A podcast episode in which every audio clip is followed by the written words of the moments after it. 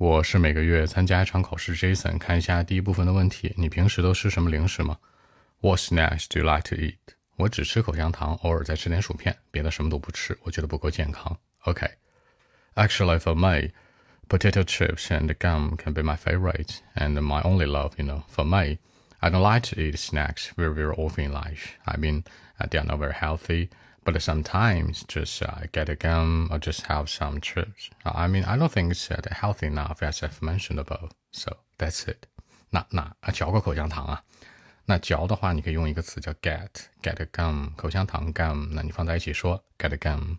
那薯片，薯片直接可以说 chips，你也可以说 potato chips，你还可以说呢 fried chips。最后不够健康 ，not healthy enough。更多文本问题，微信 b 一七六九三九一零七。